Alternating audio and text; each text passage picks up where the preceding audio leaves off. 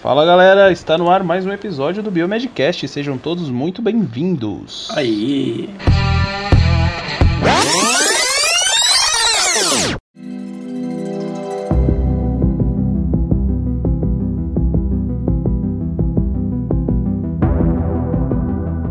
E aí galera, aqui quem fala é o Bruno. E se alguém perguntar onde eu tô, eu saí do país. o que que rolou? Que, que, que coisa estranha. que coisa estranha, né? Quem assistiu a série sabe. ai, ai. Fala galera, aqui quem fala é o Luiz e minha comida preferida é waffle ou waffle, dependendo de onde você está no Brasil. Eu nunca comi. Nunca comeu? Nossa, então você, você não sabe o que é Eleven come, pô? Não. Waffle.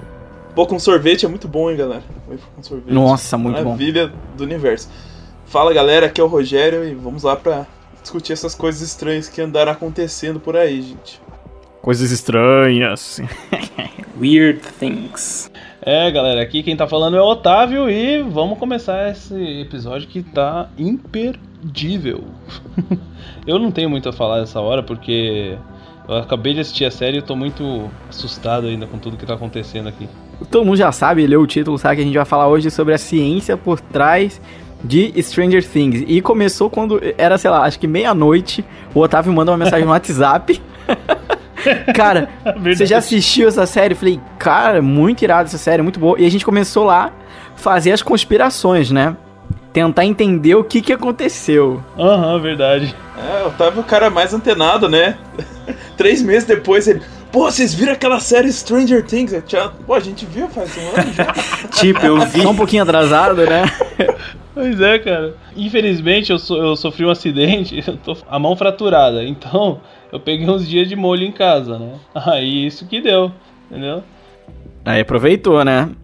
Aí já era. Não, e a série é curtinha, né? Eu assisti três meses atrás. Hum, então não lembro mais de nada. Aí o Otávio, nossa, que série massa, novidade. Eu falei, é. Sabe de nada, inocente. é. Sabe de nada, inocente.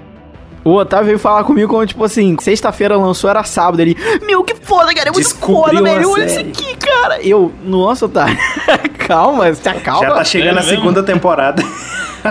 Viu? Tô na vantagem, vou ficar menos tempo esperando do que você. Não, mas olha, eu entendo o hype que o Otávio tava passando, por, porque foi o mesmo sentimento que eu tive quando acabei de assistir a série. Primeiro eu fiquei aquele, acho que um dia, pensativo.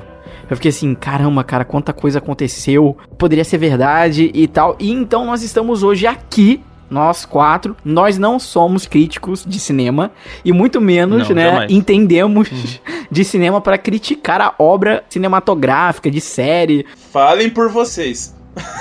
Isso, é, deem a crítica a vocês. A série é muito boa, na nossa opinião, né, mas acho que é a opinião de quase todo mundo, a série é muito boa. E hoje a gente vai falar sobre as coisas estranhas, científicas que tem na série e que sim podem ser relacionadas com a vida real. Então a gente vai falar um pouco disso logo após a gente poder explicar para vocês um pouco a sinopse. Otávio, qual é a sinopse dessa série? A série ela é ambientada nos anos 80, né? No, no início lá já fala que é, começa no ano de 1983. Ela ocorre na, na cidade fictícia de Hawking, no estado da Indiana, nos Estados Unidos, uhum. né? E lá tem um garoto de 12 anos chamado Will que desaparece misteriosamente sem deixar rastros. Então, enquanto o pessoal tá procurando, né, por respostas e procurando pelo Will, a polícia local, enfim, todo mundo, os amigos, a família, eles acabam mergulhando num mistério extraordinário envolvendo um experimento secreto do governo e forças sobrenaturais e uma garota muito estranha, né? Que é a protagonista da, da história toda. Eu vejo mais os quatro amigos ali meio que são o protagonista, né? É, eu acho que todos eles ali, eles formam um... É, né? É verdade, um grupinho... É, um grupo... Um, mas é claro que a 11, é, é, inclusive, vai ser metade do nosso cast, vai ser falando sobre os experimentos que aconteceram com ela, que são relacionados na vida real, de um projeto ultra secreto do governo que aconteceu né, dos anos 50 até os anos 70. Uhum, exatamente. Bom, eu acho que assim, eu gostei muito Tanto é que foi, foi o motivo da gente começar essa conversa aí. Uma coisa assim que me envolveu bastante desde o início, cara, foi justamente a, a ambientação do, do, negócio, sabe? Fazendo nos anos 80, assim. A temática inteira nos 80, cara, os caras foram perfeitos nisso, né? Eu é. acho. Não sei se vocês acharam a mesma coisa, mas a imersão, cara, assim, tudo, né, meu? Eu me sentia nos anos 80 mesmo, assim, cara. Desde as roupas, o corte de cabelo do pessoal, as ruas, tudo, os carros, tudo, tudo, tudo. Você não vê um, um detalhe que você fala, não, isso aí tá muito moderno, sabe? Como, sei lá, vi numa novela aqui recente da, da, da TV Globo aí, sei lá. Não tem nada a ver com querendo comparar nada, mas enfim, eu, eu, eu meu, eu achei fantástico, assim, uhum. sabe? Isso me atraiu mais atenção, assim. É. Depois, sei lá, o enredo em si, a história mesmo, eu, eu não sou muito de ficção científica, mas confesso que essa me balançou muito, velho. Uhum. E você, Bruno? Bom, eu gostei muito, principalmente por causa do gênero, né? Que é uma ficção científica e também um suspense, né? Duas coisas que eu gosto bastante. Foi muito bom assistir a série, né? E ver tudo que aconteceu. E todo episódio você fica com aquela assim, agora, o que, que vai acontecer, né? Você fica tentando imaginar o que, que pode ser, o que, que tá acontecendo, né? Em determinada cena. E você fica. Todo aquele suspense é muito legal. E essa parte também dos experimentos aí, lá com a Eleven, né? Fica muito top. Uhum. Sinistro. Ah, e, eu, e outra coisa também que eu, que eu achei assim da série é que ela tem um estilo bem parecido com aquele filme. Não sei se vocês já assistiram, Super 8. E aí tem uns menininhos também lá gravando os filmes, né? Então é muito parecido, assim. E eu, eu gostei do filme, então. Ah, muito? Ah, Super 8, aham. Uhum. Bem parecido a estética. É, na verdade, tanto o Super 8 quanto o Stranger Things tem aquela pegada dos filmes do começo dos anos 90, né? Que era lá o, os Goonies e tal, né? ET. Que, é que ele puxa essa parte do grupinho de garotos, assim, que vai investigar uhum. alguma coisa. É, né? Steven Spielberg. É, a, a série ela tem várias referências. Tanto que quando eu tava assistindo, inclusive, é, eu fui uma das pessoas que notou várias referências a filmes, né? Principalmente filme que marcou bastante que foi ET, para quem já assistiu a série. Eles colocam a Eleven naquela roupa com peruca e escondem ela é, é referência total ao ET, né? Ah, é e então é isso, assim, a série me prendeu muito é, pela, pelo lado também da ciência, científico, porque você. Eu já conhecia o projeto MK Ultra, não tanto como eu conheço agora, depois de escrever a pauta e depois de pesquisar, mas é a. Cara, quando você vê aquilo e você sente medo com aquilo, né? Você assistindo, você fica meio tenso. Saber que aquilo existiu de verdade, né? Ou pelo menos tentaram fazer uma coisa parecida com aquela, é uma coisa que é bem assustadora. Então foi esse lado mais de me deixar um pouco incomodado no sentido de nervoso que, que eu gostei muito da série, de me prender, né? Foi mais por isso. Eu tava de boa, assim, tranquilo quando a série ficou liberada no Netflix, então eu nem sabia que já tinha dado nenhuma repercussão e tal, eu comecei a ver, né?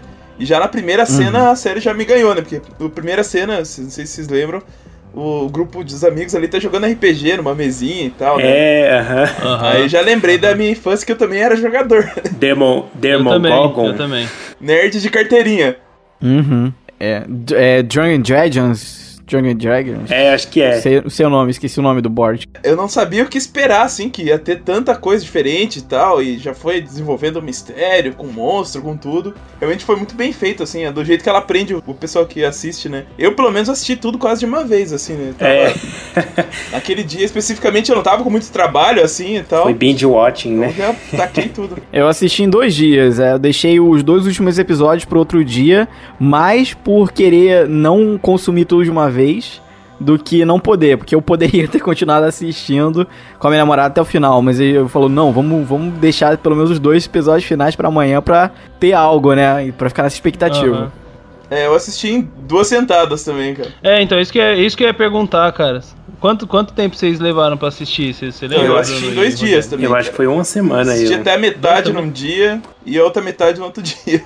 É, eu também, eu também sentei com a Letícia lá, a gente pegou um sábado, acho que foi sábado e domingo, assim, pegamos. Meu Deus, mas é bem isso que o Rogério falou, chamou muita atenção o comecinho ali da, da série mesmo com com RPG, cara. Nossa, demais mesmo. Me, me lembrou muito a minha infância. Então, bora falar, então, seguir pro tema. Acho que é bom Lembrar, né, os ouvintes que a gente vai falar spoiler sim, a gente É. já tá soltando aqui alguns Spoiler spoilers, a gente alert. vai soltar muito mais, né? É, a gente tava discutindo isso antes até, assim, se você não viu a série, assim, os spoilers principais, assim, do que acontece, a gente não vai contar, mas acho que você talvez aproveite mais se você já tiver assistido, né, pra É. pegar as referências Uhum. e tal, do que a gente falou, né. Mas como não é um- Exatamente. especificamente sobre a trama, né, a gente talvez não, não tenha um impacto tão grande, assim, pra quem não terminou de assistir e tal. É, A exatamente. gente vai acabar falando mais das outras coisas, usar a série como se fosse a ponta do fio, assim, que a gente vai puxando, né, de outros assuntos que Uhum, estão ali aham. interligados. É. Exatamente. Boa. Vamos começar então agora falando da Eleven.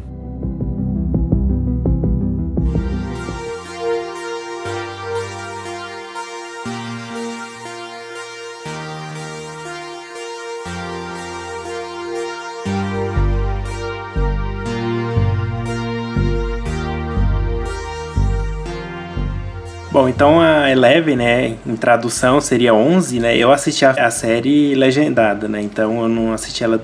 Eu também, é Eleven. Então é Eleven, pra mim é Eu Eleven. também. É Eleven, Eleven. Eu levem sempre. Uma menina misteriosa com um vocabulário limitado, né? Quase não fala nada. Quase nada.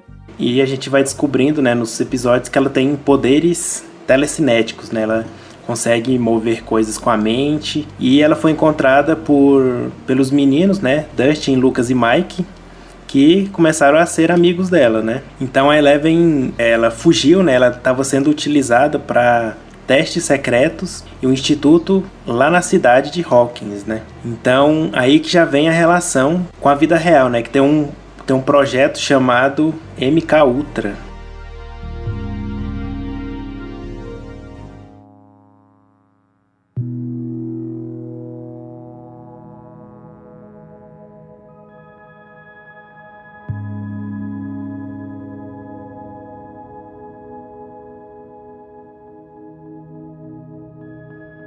Início dos anos 50 até o início dos anos 70, a CIA esteve envolvida em uma pesquisa de controle da mente denominada Projeto MK Ultra.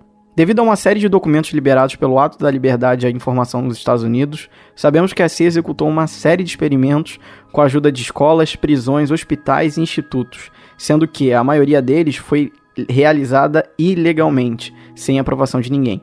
Os experimentos envolviam controle mental, modificação de comportamento LSD e exposição química, e, inclusive, eventualmente, abuso sexual e tortura.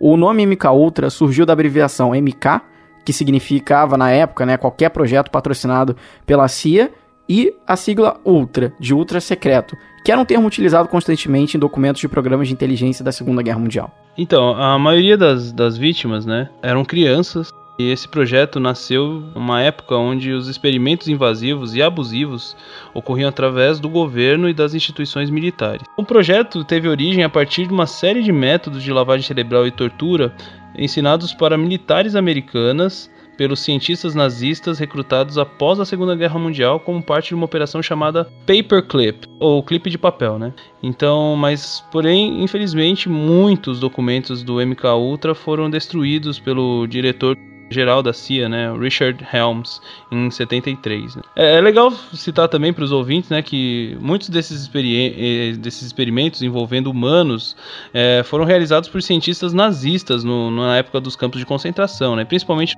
no início dos anos 40. Eles faziam um- uma série de experimentos envolvendo gêmeos, transplante de ossos e músculos, ferimentos na cabeça, congelamento, esterilização, enfim. A gente prefere também não descrever esses experimentos, né, para não causar nenhum tipo de distúrbio nos que estão ouvindo a gente, né? Mas é porque eles são extremamente cruéis e marcam o passado negro da ciência. Caras, o nazismo, né? A gente não tem como não deixar de, de, De citar, de né? lembrar Uhum. né, e de citar, né? Porque o Joseph Mengele, né, que é o, Uhum. o médico lá que foi o maior responsável, era o, era o direto do Hitler para fazer esses experimentos, enfim. Ele teve contribuições significativas para a ciência, né? Apesar de, de utilizar de- das piores técnicas possíveis, né? Abominadas. É, as metodologias foram bem cruéis, né?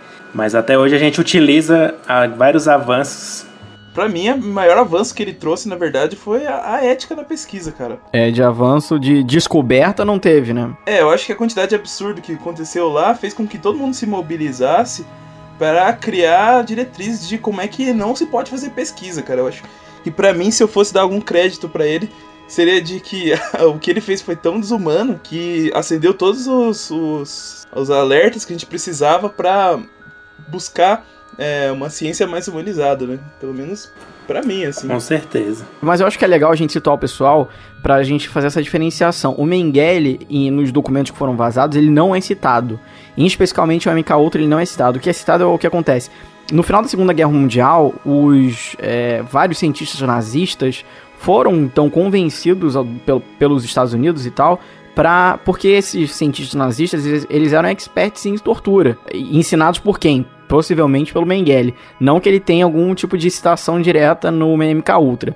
Mas então esses cientistas nazistas foram para os Estados Unidos e então começaram a ensinar os é, americanos, os, os militares, a, a fazer como é que eles faziam para eles poderem fazer eles mesmos. Então foi daí uhum. que começou essa coisa do MK Ultra. Foi a partir de uma série de torturas que eles falaram: não, vamos transformar isso aqui num programa pra gente ver qual é o limite da mente humana, mas a gente vai falar logo disso agora em breve, então fiquem acompanhando. É, se por exemplo, ah, eu tenho um soldado que é capturado, eu quero saber se, se ele vai revelar os segredos ou não, a gente pode, de repente, testar vários métodos, né, pra ter essas coisas, né. É, e, e aí muita mais coisa, né, que a gente até vai falar mais pra frente. O objetivo do Mecha Ultra era testar a possibilidade de criar espiões na forma de super soldados treinados especialmente para serem assassinos mortais, né, um dos objetivos, e eles queriam destruir a mentalidade, a personalidade da vítima é, e substituí-la por outra de sua preferência, né, agressiva, mortal, submissa.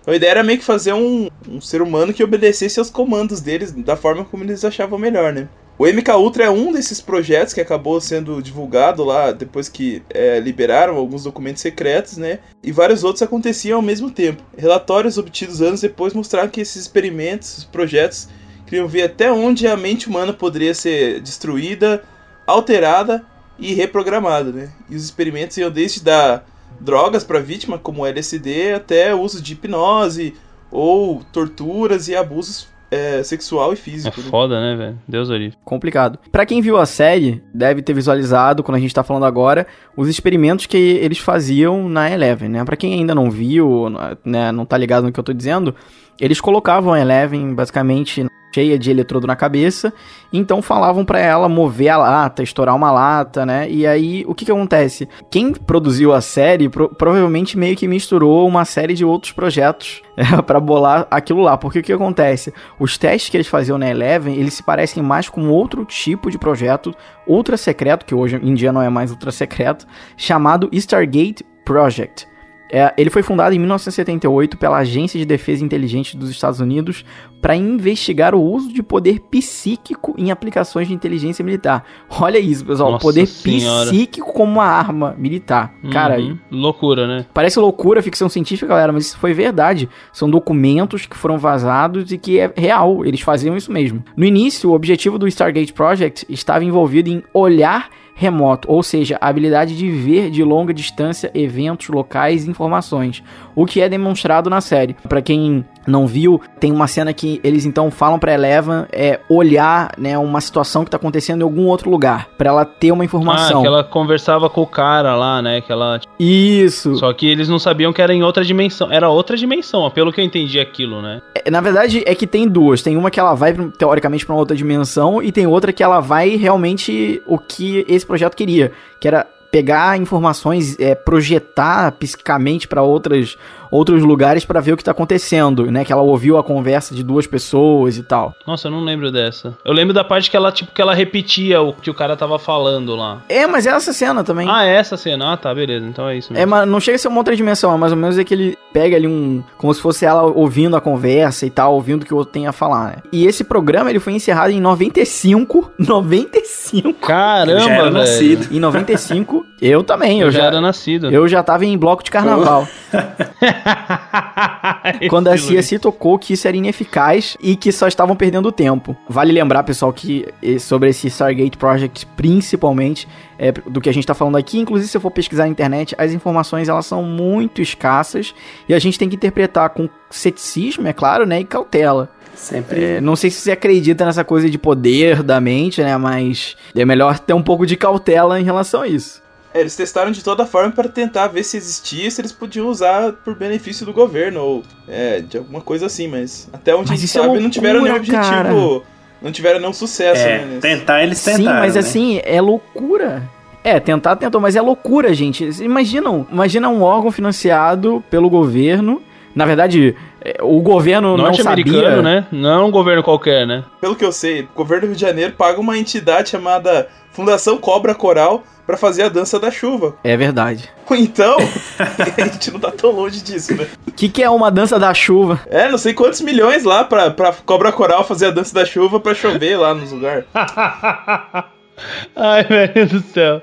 Não, pois é, não, mas não tem, não tem muita legitimidade quando se fala, ah, sei lá. Então, se a série fosse feita aqui no Brasil, ela ia se inspirar nisso, né? É, provavelmente. Coisas estranhas do Brasil. Imagina a Eleven brasileira, ia mandar ela tocar pandeiro com a mente. Seria uma Índia, no mínimo, né? Mas esses relatórios é, vazados, né, eles acabaram mostrando que a CIA ela tinha total controle de quem sabia alguma coisa do projeto, né? E por isso que o pessoal ficava com, posso falar aqui, o cu na mão mesmo. Aham, Porque quem tá. vazasse qualquer informação era morto, velho. Não tinha, não tinha conversa, né? E aí lá em 1955 tem um documento que mostra um pouco do que era usado lá no MK Ultra. Né? Bom, substâncias capazes de promover pensamentos ilógicos e impulsivos, né, a ponto da pessoa ser notada em público, ou seja, esse é o LSD, né, sei lá. Cara, olha, é, você vê uma pessoa na rua pintando caneco depois de uma festa. Pintando caneco. Você sabe que veio do MK Ultra ou tá na bala, né? Ou tá na mão. Ou comer uma manita, né? A manita, que que é isso? Pois é, né? Que que é a Cogumelo manita? lá. Cogumelo. Cogumelo do, do programa do Tony lá. Uai, Otávio, já esqueceu do nosso fungus? Ah, nossa senhora, olha lá. ó. Tava Alucinógeno. esquecendo do, do- da série do Fungos, é verdade. Uma outra substância que era testada lá no MK Ultra era materiais para causar perda total ou temporária da memória. Então acho que o Otávio É. Caramba. participando aí do programa. Agora, e- essa outra parte também, olha, que também foi usado, materiais para causar aumento de maturidade na vítima. Como assim? É muito É. doido isso, cara. Na verdade, Como assim, né, cara? eu li isso, depois eu fui pesquisar em outro livro, quando, quando essa pessoa citou, o que eles faziam? Eles usavam técnicas de tortura, olha só, seguidas de abuso sexual, pra transformar a pessoa em mais madura, ver se tem um, algum surto na personalidade dela, da pessoa é, ser mais madura, e inclusive faziam outros experimentos pra deixá-la mais criança. Ou seja, totalmente mudar o comportamento da pessoa. Nossa senhora. É loucura. Nossa. Gente, volto a falar, teve muita coisa que não deu pra colocar aqui, porque são coisas assim, da mesma, do mesmo nível dos nazistas, né, que os caras faziam. Então você imagina, cara. Uma outra coisa também que o pessoal usou é substâncias pra tentar aumentar a eficiência de percepções, né? Então, me vem à mente aquele filme lá, o, o Sem Limite, sabe? O No Limit lá. O cara toma a balinha lá e fica bem louco e percebendo tudo, o que tava em volta dele, não sei o que. É, é o que eu acho que é o êxtase, né? Acho que o êxtase deve ter surgido daí, né? Talvez. Na verdade, um dos experimentos que eles faziam pra percepção, eu vou falar até porque agora assim, não é tão assim, é pesado, mas também não é tão horrível assim. É horrível sim, mas, sei lá, eu vou falar do mesmo jeito. Eles colocavam a- até então, até 2004, é, isso era suspeita de que não existia, né? Que não existiu isso. Mas em 2004, tantos documentos eles vão sendo vazados, alguns acham depois de anos, eles viram que teve um dos experimentos que eles chamavam de white box, né, caixa branca, onde eles colocavam as pessoas lá dentro com a pálpebra grudada, ou seja, para elas não fecharem o olho, sobre uma luz extremamente forte e com um negócio de estimulante para não dormir, Pra ver qual ia ser a reação delas na luz e apagava a luz e aí depois jogavam bolas de cores diferentes pra elas pegarem, pra elas verem. Sei que no final um monte de gente ficou cega, né? Perdeu a visão. Porque colocava também expo- exposição a material químico, colírios químicos no, na pessoa. Porra, já pe- pensou grudar sua, sua pálpebra, velho? É. E colocar uma luz forte pra cacete? Uma caixa fechada, você é louco, Aham. velho. E, e, e colírios químicos, né? Porque eles atavam o pé da pessoa, tava a mão, depois liberava a mão. Eu sei que foi um horror, cara. É uma coisa horrível. Nossa, mano. Que, que medo disso, velho. Tenso, tenso. A gente não, não quer saber os métodos, É. né? Dá até um pouco de medo. O que mais que a gente pode saber aí, Bruno? Bom, então um nome que aparece em diversos documentos do MK Ultra é Donald Cameron, um psiquiatra escocês que participou do MK Ultra. E então ele desenvolveu uma série de experimentos envolvendo o uso massivo de eletrochoque e administração de LSD. E os experimentos quase sempre eram classificados como tortura. Imagina. Ó, e teve uma sobrevivente, né, é, do MK Ultra. Que inclusive escreveu um livro. Carol Rutz, Rutz, né? Que ela contou um pouco sobre essas experiências que ela teve dentro do programa. Nossa, pensa que sinistro, né? Ela foi uma das cobaias de Donald Cameron. Imagina o trauma. Ela foi entregue à CIA pelo avô. Esse Cameron foi tipo um, um Mengele, né? Moderno, assim, sei lá, pós-moderno. Cara, o Cameron foi tipo aquele cara que eu esqueci o nome do Stranger Things, que é tipo o pai da Eleven na série. Ah, É o cara do Ah, cabelo sim. branco aí. é. O- é, ele é o chefão. lá, ele era o chefão. Bom, e ela foi entregue à CIA pelo avô dela em 1952 e ela passou por sessões de hipnose, eletrochoque, treinamentos e infusão de drogas. E ela disse que todos os experimentos eram para fragmentar a personalidade dela, né? Então ela disse também que a criação de múltiplas personalidades acontecia em outros programas secretos, como o Bluebird e o Artichoke. É, que são dois programas. Então o trem era sinistro, né? Tenso. Você sabe o que, que são esses programas aí, ô, ô, Luiz? Sim, é, esses dois programas que o Bruno falou, o Bluebird e o Artichoke, eles são como se fossem células do MK Ultra. Eles eram bem parecidos com o MK Ultra, mas Variações, né?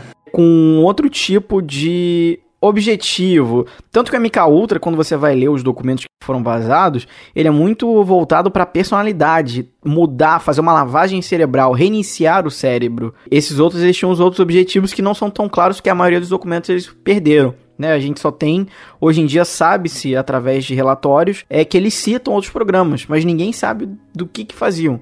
Pode ser menos pior ou muito pior do que o MK Ultra. Uhum. Ah, Ainda tem que os documentos vazados eles mostram que existiam mais de um nível de programação da mente e eram divididos com diferentes objetivos. Eles eram o alfa, beta, delta, teta e ômega. Ou seja, eram variações do MK Ultra com diferentes eh, objetivos. né? E os vazamentos também mostram, olha só, galera, onde eu estive. A, que a Universidade de Harvard ela pode ter realizado serviços pro MK Ultra, Olha velho. só, Luiz. Teve lá Ah, no é, olho do bem furacão. É, Que tenso isso, hein? É, tenso demais. Eu tava ali do lado, ó. E relatos descrevem que durante a primavera de 1962, 22 estudantes foram submetidos a uma série de experimentos envolvendo estresse extremo e modificação de comportamento. Todos esses testes foram supervisionados por uma professora do departamento de psicologia chamada Henry Murray. Os experimentos aconteciam no local chamado The Annex, uma casa perto do campus de biologia celular e molecular. Dentro da casa, os experimentos aconteciam em total sigilo. Sobreviventes do MK Ultra diz que quando estavam lúcidos observaram testes com pessoas que conseguiam levitar objetos utilizando a mente, pessoas que levitavam e que falavam em línguas desconhecidas, porém esse fato nunca foi comprovado ou descrito nos relatórios oficiais. Mas fica aí de curiosidade pra quem escuta, Ô, né? louco, cara, cagaço. É, e a gente vê algumas referências disso no, na série, né? É, É. daí que vem a coisa da Eleven, né? De levitar os objetos, de ter telecinese e tal, né? Então o pessoal que sobreviveu, que depois começou a falar que tinha visto e tal. Mas assim, até aí a gente não sabe a, e que nível de, de drogas eles estavam expostos, né? Eles dizem que estavam Será lúcidos, que eles estavam lúcidos mesmo? Será que estavam mesmo? É. Aí, né? Eu acho que eles sabiam, cara, né? Devia ter um, um normal, né? Ou às vezes eles sabiam que eles estavam. Talvez o teste fosse esse, saber se eles iam acreditar ou não naquilo, né? Alguma coisa desse sentido, né? Mas Uhum. o projeto MK Ultra foi exposto e acabou sendo encerrado em 1970. Porém, alguns pesquisadores e jornalistas dizem que o programa pode ter continuado até os anos 90, né? Então a gente teve aí algumas informações que lá em 95 ainda tinha algumas coisas funcionando, né? Uhum. mas com outro nome. Hoje em dia, qualquer tipo de experimento parecido é totalmente proibido por conta da crueldade, né? E, e aí fica a pergunta, assim, que a gente joga pros nossos ouvintes aí, né? Será que esses experimentos realmente acabaram? né? Ou só mudaram aí, ficaram mais secretos ainda, né? Isso aí a É. gente vai... Acho que provavelmente nunca vamos saber, né? Uhum. Pode ter É. muita coisa acontecendo lá na área 51, cara. Eu sou um cara da conspiração. Ah, Luiz, eu tô contigo, Luiz. O Luiz é believer.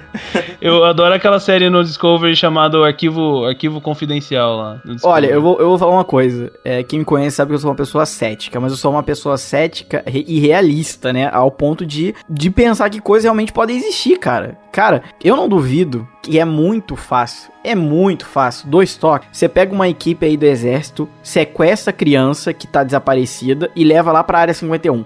Nunca ninguém vai saber, velho. Não, não mesmo. Nunca ninguém vai saber. Acabou, é pronto. É possível? É. Eu acho que os Estados Unidos faria isso? Eu acho que não. Mas que é possível, é. Acho que não. E agora fica isso, né? Você acha que não, velho? Sério mesmo? Acho que eles fariam, cara. Desse nível, eu acho que não. Mas, olha, eu acho que ele deve ter continuado sim. E, e se o Trump ganhar? Bah, Aí se o Trump ganhar, tá lá, já MK Ultra e a Application Online. Vou fazer recrutamento aqui. Eu né? acho assim que isso a gente está falando de Estados Unidos, né? Mas, por exemplo, na Ásia, Índia, China, com certeza deve ter alguma coisa. Porque com aquele, É, na Rússia, aquele cara. de chinês Nossa, lá, tem Rússia. chinês pra dar e vender, né? Indiano pra dar e vender. Então, você faz experimento com um lá. Olha o Bruno. Esse Bruno. Faz experimento com um lá, não vai nem fazer coisa falta, praticamente. Deixa, né? deixa os nossos ouvintes da China ouvirem isso. Eu, eu acredito mais na Rússia, cara, que a Rússia é perigosa. A Rússia é, né? Os caras lá são sinistros. Vide, cara. vide Comitê Olímpico, Rússia é né? meio- Ah, eu acho que eles. É meio que um mistério, né? Eles estão muito bêbados pra fazer alguma coisa. Não, mas faz bêbado mesmo. É, é, Foda-se, vai bêbado. É melhor que o cara, acha que É o cara um esquece grau. por causa da pinga e tal, mas beleza. Gente, agora eu levo a reflexão. E se o MK Ultra fosse brasileiro? Pois é, é aquilo lá que eu falei, né, velho? A Eleven seria uma Índia. Já, já tinha sido desmascarado já. Ô, aquele negócio do ET de Varginha, será que não é o MK Ultra brasileiro? Eu acho que o Brasil jamais iria investir num negócio desse, sabia? Não tem dinheiro? Pois é, velho. Tem, tem outras coisas. O pessoal que acha que prefere pegar o dinheiro pra si mesmo do que pra investir em qualquer coisa maluca como essa. Fazer uma PEC? É, mas aí a gente tem que pôr as coisas no, no contexto, né, gente? Por que que tinha isso nos Estados Unidos lá nessa época de 1960, 70, né? Depois da Segunda Guerra Mundial, É, Guerra Fria, né, velho? ficou um clima muito tenso lá de guerra, assim, das superpotências, É, né? Estados Unidos e Rússia e tal. E, e, na verdade era uma corrida, assim, tecnológica, né? Eles sabiam que quem tivesse tecnologia mais forte poderia, de repente, vencer um conflito no futuro, né? Então, por muito tempo, Uhum. teve essa paranoia nos Estados Unidos, que levou, inclusive, lá os presidentes e tal, a apoiarem esse tipo de pesquisa, mas era uma medida, assim... A gente tem que ganhar de qualquer jeito, sabe? Hoje em dia a gente sabe Uhum. que, na verdade, o que ganha guerra é o poder econômico, né?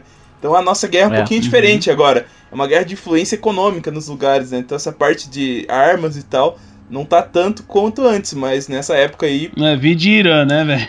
É, nessa época assim, a gente imagina que a Vide Coreia CIA do Norte. tinha dinheiro ilimitado pra investir nessas coisas por, pra de repente ter alguma vantagem na uma possível guerra que poderia surgir a qualquer momento, né? Por isso que no Brasil Uhum. talvez não tivesse esse tipo de coisa, porque a gente não tava na mesmo tipo de ameaça que eles estavam naquela época, né? Aqui a É. ameaça era outra, era comunista, né? É, justamente, isso que eu ia falar. A ameaça era o Partido Vermelho. Mas eu acho que aqui não teria, cara. Não teria isso. Aqui o povo era futebol, praia e cerveja. Pronto. É. É isso aí. É, eu acho que aqui, eu acho que aqui é difícil ter, até hoje.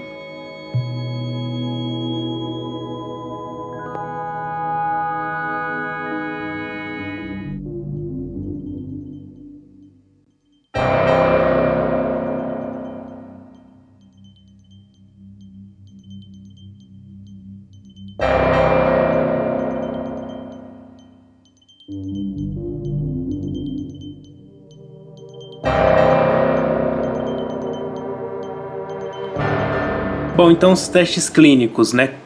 Como que eles são hoje em dia? Então, são testes que vão envolver seres humanos, né, que também são chamados de participantes do estudo, né, e os objetivos são adicionar conhecimento médico. Né? Então, existem dois tipos de estudos clínicos. Né? O primeiro são os clinical trials, né? estudos clínicos, testes clínicos, também chamados de estudos intervencionais. Né? Fazer uma intervenção no, no participante. E os estudos observacionais. Que você não mexe em nada, você só Observa. Faz observação. vê o que acontece. É, aí a gente já vê uma grande diferença, né? Primeiro ali, a gente chama hoje quem participa de um estudo clínico, acho que eu tava, tivemos oportunidade, né, de, Trabalhar pesquisa de clínica. conviver né? com esse tipo de teste e tal, de participante, e, não, e você evita chamar de paciente, E de forma alguma você pode chamar ele de sujeito. Voluntário, né? É, De vítima. E é tudo voluntário, na né? na Então época ninguém, era ninguém é obrigado a pesquisa, nada. né? Eles eram sujeitos à vontade do pesquisador, né?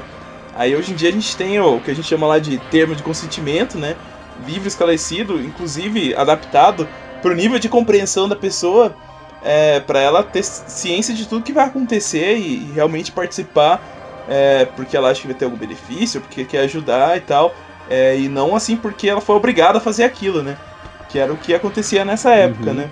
Então aí já tem Uhum. uma grande mudança, né? De Os participantes, né? Hoje em dia É, a gente chama de participantes. participantes de pesquisa é o jeito correto de chamar as pessoas que participam é, desses testes como sendo testados, né? Ou é, recebendo medicação experimental, esse tipo de coisa, né? Uhum. Então, nos testes clínicos, os participantes recebem intervenções específicas de acordo com o plano de pesquisa ou protocolo que foi criado pelos pesquisadores e que foi aprovado por algum comitê de ética, né? De alguma instituição É. lá registrada e tal. É, essas intervenções podem ser produtos médicos, como drogas, aparelhos, procedimentos cirúrgicos, né? Ou mudança de comportamento do participante, né? Parte mais psicológica, psicoterápica. É, que já não pode ter mais eletrochoque ou esse tipo de abuso, como acontecia naquela época, né? Dieta muito abusiva e tal. É, tudo tem que ser aprovado da forma menos agressiva possível. É, testes clínicos podem comparar uma nova estratégia médica com outras já disponíveis, né? Então agora o objetivo não é mais criar armas, mas sim de criar formas de tratar a pessoa que sejam melhores do que as que já existem, né? Comparar então com esses medicamentos que já existem ou com placebo, né?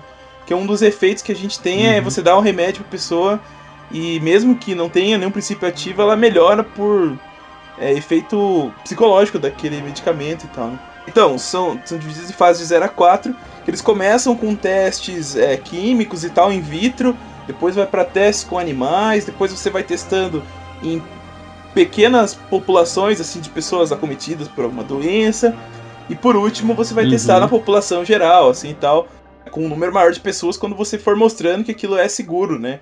Para ser testado, que não vai Uhum. ter nenhum um efeito muito grave, assim, a possibilidade de acontecer é pequena e tal, então é, vai escalonando os testes. Você começa in vitro, depois animais, depois um pequeno grupo de humanos, depois um grupo maior de pacientes, até você comprovar que aquele medicamento realmente funciona, né? Então essas são as fases lá do estudo clínico. Isso aí. É, e agora falando um pouquinho sobre os testes observacionais, né? Então, os participantes nos testes observacionais, eles não são designados em intervenções específicas como os testes clínicos. Ah, um exemplo disso que a gente pode dar é quando os pesquisadores eles podem querer observar um grupo de adultos para entender mais sobre efeitos de diferentes estilos de vida e em cima da saúde cardíaca. Os estudos podem ocorrer em hospitais, universidades, consultórios médicos ou em até clínicas da comunidade. Isso aí.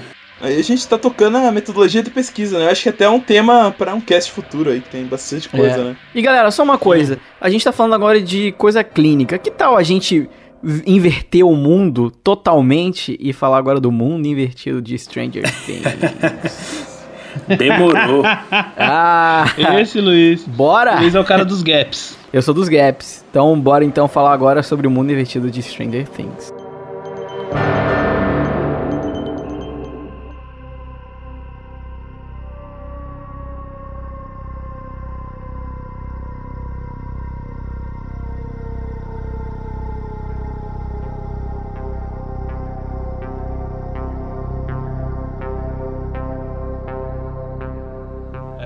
Pois é, Luiz. Então, vamos falar um pouquinho sobre esse mundo invertido de Stranger Things. Bom, o- na série, né, o pessoal até Pra explicar isso eles chamam o universo paralelo Uhum. The Upside Down, né? Então, ah, o, o mundo invertido mesmo. Né? Então, aqui não, não é físico, enfim, né? Mas a gente ama a ciência. Então, será que esse mundo invertido de Stranger Things pode acontecer na realidade? O que vocês acham? Acho que a gente, é importante a gente falar um pouquinho disso, né? Eu acho que depois que a gente falar disso, a concepção de muita gente vai mudar. Pois é, pois é. então, no mundo invertido de Stranger Things, tudo parece ser igual como no mundo real, né? Quase tudo, na verdade. E o Will, no caso, o personagem, ele pode andar através de réplicas de- da sua escola, se esconder dentro do seu forte e até mesmo ter um pouco de contato, né? Meio que mi- limitado com os amigos e com a família que está do outro lado, né? E quando, esses, quando os amigos do Will eles se dão conta de que ele pode estar em outra dimensão, entre aspas, é, eles acabam por, por, falar lá com o professor deles de ciências, né, o Mr. Clark, e fazem. é engraçado até essa cena, né? Que é o. é muito engraçado. O, como que é o nome do, do gordinho? Dustin. O Dustin. Dustin. O Dustin ele fala lá pra ele, é uma pergunta puramente teórica, né? Como será que eles conseguiriam? é muito engraçado. Eu adoro. Acho que o Dustin é o meu, meu, meu é, personagem é, favorito. Ah, de todo mundo, acho. é, né? É acho engraçado. que de todo mundo, né? Ele chega assim pro professor e pergunta: Ó, oh, eu queria fazer uma, uma pergunta puramente teórica. Como será que a gente conseguiria acessar uma outra dimensão?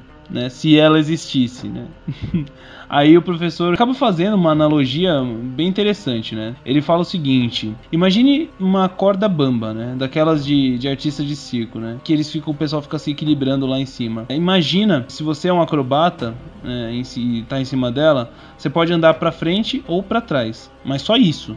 O acrobata, você, enfim, não pode virar de cabeça para baixo, por exemplo, gasta a gravidade, né? E nem atravessar a corda. Agora, se uma pulga, ou seja, um objeto muito menor do que você estivesse em cima da corda, ela poderia se mover para qualquer dimensão, no uhum. caso, né? Pra qualquer lado, né? Pra baixo, pra cima. Pra qualquer lado, é, pois é. Então ele teria mais opções do que você lá. Então, é, essa é uma explicação que ele dá, ou seja, isso faz muita diferença, o tamanho, né, no caso. Uhum. Então, criaturas, né, nesse caso como eu, você, os ouvintes, todo mundo e o acrobata, a gente pode se mover apenas nas três dimensões, né, para frente, para trás e para os lados, no caso. Mas as partículas extremamente pequenas, elas podem se mover através dessas três dimensões ou até em outras extra dimensões, né? Isso é, é legal falar, né? É. Mas quando a gente vê essa teoria na série, falando da pulga, acho que a gente uma pulguinha na orelha também que a gente pensa, por que, que será que a gente não pode ser uma pulga? Por isso que a analogia às vezes pode ser um pouco errada, porque se você for pensar, a gente poderia atravessar a corda, né? Então, o que ele fala ali às vezes pode ter um, um sentido um pouco errado. Mas uma melhor analogia pra gente entender, para quem quer entender o, que, o que, que, são esses mundos paralelos, é fazer o seguinte: imaginem um sanduíche, um sanduíche feito com dois pedaços de pão, né? E esses dois pedaços de pão eles vão representar dois universos paralelos, chamados mais corretamente de Brain World. Em português a gente consegue achar por aí como Mundo Brana. É a teoria do Brain World, né?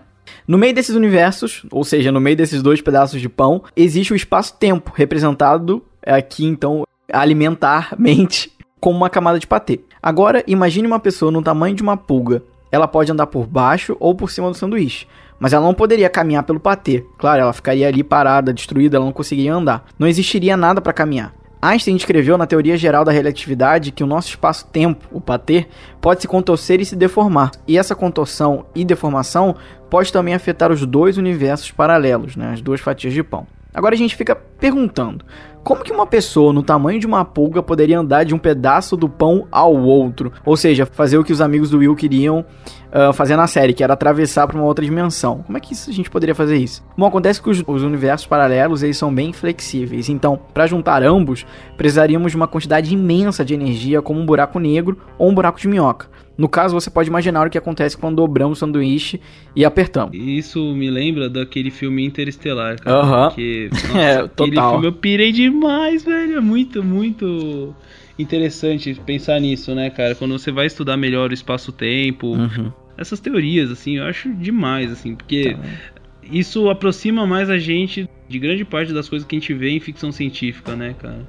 Uhum. De universo paralelo e o caramba, eu acho isso demais, assim, sabe? E não acho que esteja muito distante, assim, sabe? Parece uhum. que isso aproxima um pouco mais da realidade, assim. Eu acho isso muito legal. Bom, então, se um buraco negro se formar no meio desses dois universos paralelos que o Luiz estava falando, né? A gravidade intensa poderia espremer os dois universos juntos, mais ou menos como se a gente estivesse juntando as duas fatias do sanduíche. Infelizmente, esse efeito mataria qualquer um que tentasse atravessar. Agora, um buraco de minhoca né, poderia criar um túnel capaz de conectar os dois universos. Então, wormhole, ou buraco de minhoca, é um tema muito debatido na física. Será que eles existem? Na verdade, ninguém nunca viu um, né? Ainda. Principalmente porque, ah, essencialmente, a ideia é que você possa se mover de um ponto a outro do espaço sem ter que realmente atravessar o espaço entre os dois pontos. Uma força precisa dobrar o espaço, o que precisaria de muita força gravitacional. E esses buracos negros possuem muita força, tanto que conseguem deformar o espaço-tempo ao redor, né? É, é, tipo um buraco negro, né? Que tem essa gravidade gigantesca e acaba juntando, né? Duas partes distantes de um universo, né? Pô, eu acho que é isso, né? É, mais tipo ou menos. assim, eu quero visitar o Luiz lá no Rio Grande do Sul e eu tô em Curitiba. Ao invés de eu pegar meu carro e dirigir até São Leopoldo, na verdade o, o mapa se dobra e São Leopoldo fica Uhum. em cima de Curitiba. Aí eu só subo uma escadinha lá e chego lá, né? A ideia é mais ou menos Exatamente. essa, assim, que eu entendo, né? Porque se a gente for pensar, isso existe. É, Na verdade, o espaço-tempo se contorcer a- ao redor de buraco negro, isso acontece. Só que é aquela coisa, precisaria de uma força extremamente, muito, muito grande para gerar uma coisa dessa. Tanto que quando a gente vê no Interstellar, pra quem já viu, o Interstellar ele foi muito baseado na realidade. Tanto que eles tiveram que mudar o brilho do buraco negro. Na verdade, o buraco negro ele não emite luz nenhuma, né? A gente sabe disso, mas é a reflexão. Então, eles tiveram que mudar tudo isso para mostrar que era um buraco com energia suficiente para gerar um buraco de minhoca, mas não tão enérgico ao ponto de destruir a, a nave que passasse ali. Entendeu? Aham. Nossa senhora. Doido, cara. Esse filme me deixou. Nossa, me deixou pasmo, assim, cara. Foi um dos filmes. E eu vim em IMAX, cara. Eu vim em IMAX. Foi. É Physicast agora. É. Essa ideia de que um buraco de minhoca poderia ser uma ponte através do universo não é nova, né? E em 1935, Albert Einstein e Nathan Rosen pensaram na hipótese de cruzar o espaço. A partir disso surgiu a ideia de ter uma ponte, né? Pesquisadores do wormhole, do buraco de minhoca, sugerem que essas pontes podem durar apenas por um curto período de tempo. Além de comprovar que os buracos de minhoca existem, precisaríamos de algo para estabilizar a entrada dessa ponte. Então, a ideia é, se a gente conseguir mobilizar essa energia, a gente consegue gerar ali um pequeno fração de tempo ali aquele buraco de minhoca e depois a gente precisa de alguma Uhum. forma para estabilizar isso, né? Nesse caso, poderíamos usar uma coisa chamada matéria exótica, o, com um tipo de repelente de gravidade, teoricamente falando. Então a gente faria a, a gravidade ao contrário, é isso, né? Aham. Uhum. Então podemos estabilizar a entrada do buraco de minhoca para uma espaçonave passar. Gente, é muita loucura. É, teoricamente falando. É, é, é muita loucura. Essa ideia de desviar o espaço-tempo acontece pelo seguinte, né? Quando a luz passa perto de alguma massa com uma gravidade muito intensa e tal, ela sofre um desvio, né? Uhum. Aham. A ideia é assim, não foi a luz que se desviou, na verdade foi a matéria em volta, o espaço em volta daquela, daquele corpo com a massa muito extrema, por exemplo, uma estrela, um buraco negro, que se desviou. Então, se de repente naquele momento tem um desvio nessa espaço, nesse espaço-tempo, significa que o espaço-tempo pode ser realmente alterado, né, de alguma forma. E eles começaram a pesquisar isso para tentar entender como seria se existisse um buraco de minhoca, né, o que seria necessário, né. O que a gente viu agora, né, recentemente, com, com a, a comprovação das ondas gravitacionais, lá, acho que isso fica também bem mais claro, né? Depois de muito tempo. Nossa, velho. Depois de 100 anos, né? de- quando Einstein, Aham. então, sugeriu que exi- existiam essas forças, né? Porque antigamente era, era muito difícil da gente detectar. Uhum, A gente precisava era construir algum equipamento muito sensível, né? Justamente, e agora que conseguiram. E vale É. lembrar que agora na série, só pra gente fazer esse link final, a gente tem que lembrar que eles vivem, né? O Will, o Dustin, todo mundo, eles, eles vivem ali perto do Laboratório Nacional de Hawkins que produz energia na, na série. né? Ah, justo. Mas a gente verdade. sabe que provavelmente não seria suficiente pra juntar os dois mundos paralelos. Mas é ficção científica, né? Ou não. Fica a dúvida.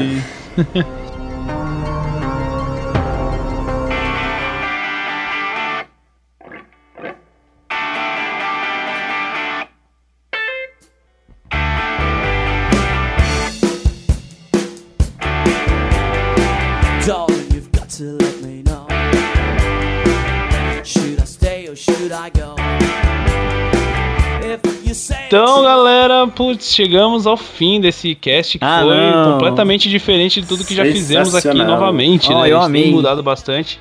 Mas olha, eu gostei bastante. Não sei vocês, mas eu. Como diria o Otávio, é um divisor de águas.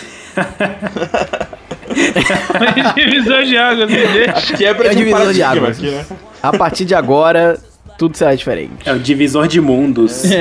É, mundos, universos É, paralelos. Cara, conversa louca, A né? gente, se vocês gostarem desse formato, a gente pode voltar de repente com alguma outra série que tem alguma parte científica ali, né? é, várias coisas algum saindo aí. filme.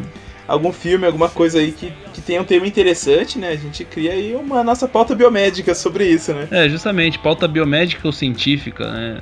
Sem problema nenhum. É, se a Netflix pagar nós também, né? É, na verdade, sim. Essa pincelada que a gente deu aí de, de universo paralelo, upside down, isso aí, a gente, como eu falei no começo, a gente não é físico aqui, né? Quem, quem somos nós, né? É, quem somos nós? Mas nem, nem só de líquidos corporais vive o biomédico, né? É, isso aí. Justamente, É, justo, justamente. A gente justo. sabe muito bem que tem biomédicos excelentes trabalhando com, com física médica. Com lá, física né? nuclear, claro.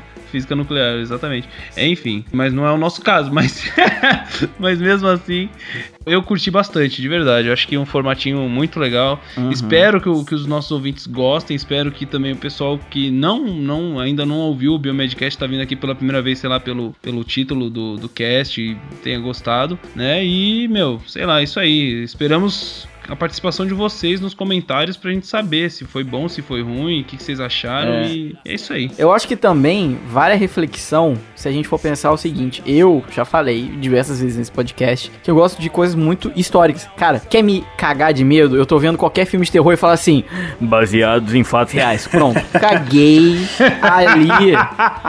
Cara, não tem, não tem. Baseado em Ai, fato ai. real, eu já tô assim, beleza, tchau. Já tô cagado. Olha, eu já tava tenso na série. Quando eu, quando eu comecei a relacionar e eu vi o pessoal falando do MK Ultra, porque, gente, isso existiu. Pensem agora, reflitam Aham, eles, depois cita- desse eles citam o MK Caralho, Ultra, velho. Eles citam o MK Sim. Ultra na. É, citado também, mas tem gente que pode achar, ah, MK Ultra, mas existiu de verdade. Numa maneira que nem a série mostrou. De, de tortura, de abuso sexual, de reprogramar a cabeça. Tem vários livros aí falando sobre, se você for mais pra área de psicologia, de querer neurociência, dar uma olhada nisso, que falam como o nosso cérebro ele é muito flexível, ele pode ser reprogramado. Só que a gente sabe hoje em dia é que essa reprogramação nada mais é do que um, do que um trauma. Na verdade, não quer dizer que eles conseguiram apagar o cérebro da pessoa e colocar uma cabeça assassina. Não. Eles agiam, os resultados positivos que você via no relatório lá, que eles estavam descrevendo, né? É, Fazia experimento e, e anotavam. Ah, resultado positivo. Aquilo lá, ali nada mais é que um efeito de um trauma. A pessoa tem medo de não fazer aquilo e sofrer mais uma vez. Entendeu? E, e isso, nem que ela queira, o corpo é involuntário. Tem aquela coisa da síndrome de Estocolmo, do sequestro, de privação. Então, é uma série de coisas que a psicologia pode explicar. E que não, assim, se você for olhar para um lado, não é tudo muito sobrenatural. É claro que eu também me caguei na hora que eu li lá, dizendo que o pessoal via gente levantando coisa. Cara, assustador. Vocês não ficam com medo? E eu acho, cara, que, sei lá, olha, não sendo um conspirólogo, mas já sendo, não é impossível que isso ainda aconteça. Que nem eu falei, gente, pega essa área 51 aí dos Estados Unidos, lá no meio de Las Vegas, lá na puta que pariu, ninguém sabe o que acontece lá, não pode sobrevoar. Cara, quem disse que lá não pode estar. Não, não nesse nível, mas que estão fazendo coisas assim, de telecinese, sei lá, velho. É muito. É, vai que. É. Open Ah, eu, minds. assim, sin- sinceramente, Luiz, a telecinese mesmo, eu sou um pouco mais cético com relação a isso, sabe? Mas. Não, eu sei, mas que eles podem estar tentando desenvolver, ver se a pessoa faz algo. Eu também acho que não acredito. É, outras coisas com certeza. Com certeza. É assim, eu acho não, eu tenho certeza que o governo americano ainda estuda algumas outras coisas que a gente não tem nem ideia de como saber o que, que eles podem fazer, mas hoje em dia eu acredito mais na negócio mais tipo de previsão do futuro, assim, sabe? Esses negócios de Big Data e o caramba, meu. Todo mundo saber onde cada pessoa no, no mundo tá, já que todo mundo tem o seu, seu wearable aí. Então, obviamente, todo mundo já sabe onde cada indivíduo tá com seu celular ali, sei lá, Uhum. tem um mapeamento. Você, você consegue prever algumas coisas, assim, eu acho, sabe? É. Eu comecei a. Uma época eu comecei a, a pensar a respeito disso, sabe? Eu acredito mais nesse negócio, tipo, você conseguir sabe, ter muita informação e conseguir utilizar essa informação da maneira como você achar melhor, sabe? É, eu acredito mais tipo, no, no Snowden, assim, sabe? As coisas que ele, que ele passou, assim, sabe? De Que o, o governo ficava vendo coisa que não deveria, sabe? Sem É, autorização. o Zeitgeist agora é esse, né? O, o- o pessoal tá mais na cabeça é essa coisa. Mas assim, ó, também tem outro lado que eu acho que eu acredito aí, é a parte do CRISPR, né? Então, é, organismos geneticamente É. modificados pra causar doença, de repente, uma determinada população, que a gente não consegue Uhum. encontrar a cura, e daí tem muitos interesses financeiros em cima, o que vocês acham? Também pode ser, né? Ah, sim. Claro. Ser, com é certeza. uma coisa aí, com né? certeza. Que é se pensar. É, eu né? acho que assim, é, pode existir aí, sei lá, um- alguma vilã, entre aspas, aí, que possa existir, são a- as indústrias farmacêuticas também, apoiando em parceria com o governo, sei lá, o governo americano. Ah, mas isso aí a gente não sabe, né? É, eu acho que isso aí é meio doido, mas assim, uma coisa que é possível, cara, não sei se vocês já leram o livro Inferno do Dan Brown. Não li. Hum, não. Não, assim, não dando spoiler, mas o livro, né, conta lá um bilionário que através de engenharia genética criou uma, uma praga pra dizimar o mundo. Cara, isso aí, pode ter certeza que agora tem algum russo ou chinês tentando fazer aí um vírus quimera maluco pra matar a, a humanidade. Com certeza eu acho que isso existe. Será? Eu acho, eu acho. Eu não duvido. Não, eu acho. Ou não estão fazendo achando que não vai dar nada, mas no final pode dar. E aí vendem essa, esse- essa coisa de armamento biológico. Não sei, né? Mas o que, que os ouvintes acham, né? Vamos ver o que, que eles vão Bom, achar. eu não queria falar pra vocês não, mas eu também tenho um poder de telecinese. Eu, e eu vou ensinar, Ah, não, Bruno. vou ensinar lá. vocês como é que faz. Então, vocês vão precisar Ai, uma colher, vai pegar essa Ah. colher, vai colocar no meio dos dedos e vai balançar ela e ela vai entortar. Deixa eu ver aqui, peraí. Peraí, deixa eu ver aqui também. Pode ser com lápis ou tem que ser colher? Pode Sem ser colher. Puta merda, velho. Tá mexendo que nem, que nem uma borracha. entortou Meu Deus. bem no meio dela. Será que eu sou Eleven? Não, acho que o Bruno é. O Bruno é o 12. 12. Fazer isso com caminhão depois, né, gente? o Bruno é louco e ele é nosso amigo. É verdade.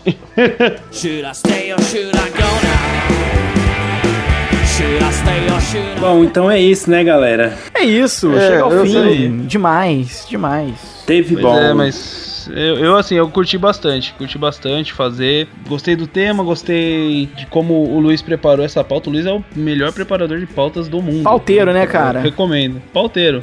Pauteiro. É, o Luiz, Luiz manja fazer pauta grande, viu? E É. boa. Pauta grande, cara. Vai, Otávio, pode falar, pode falar. Eu, eu- ué, tem que falar, né? Que é não, bom, fala falar, sim, né? Fala, pode quer. falar a sua frase. Pode falar, Otávio. É isso aí, galera. É isso? Não, foi um divisor de águas. Foi um divisor de água. é, não, essa pauta foi um divisor de águas, droga. Antes e depois desse É, cast. antes de. Eu Divisor tenho de certeza fluidos que corpóreos, né? vão ser diferente, né? um divisor de universo, sei lá. É isso aí. Se for um divisor semipermeável, vai acontecer osmose, tá? tá doido. Nossa senhora, Rogério. Pode ser Moisés também, né? Que dividiu o mar. Tá, ó. Oh, justamente. Várias analogias. É isso aí, gente. Então, tchau, tchau. Ah, chega também. Deixe seu comentário, faça a sua avaliação no iTunes, por gentileza. A gente agradece. Isso aí, é como o cast nunca acaba aqui, a gente sempre tá lá nos comentários, respondendo os ouvintes. E é isso aí, galera. E quem quiser curte no Facebook, Instagram, Twitter, Snapchat ainda não tem. Vou deixar o, o Luiz criar o Snapchat. É isso aí. Todas as nossas redes sociais estão aqui na descrição, galera. Valeu! Isso aí. Tchau, tchau, gente. Falou, galera. Tchau, tchau. Tudo na descrição. Tchau, pessoal. Até a próxima semana. Isso aí, adeus. Tchau. Tchau, tchau.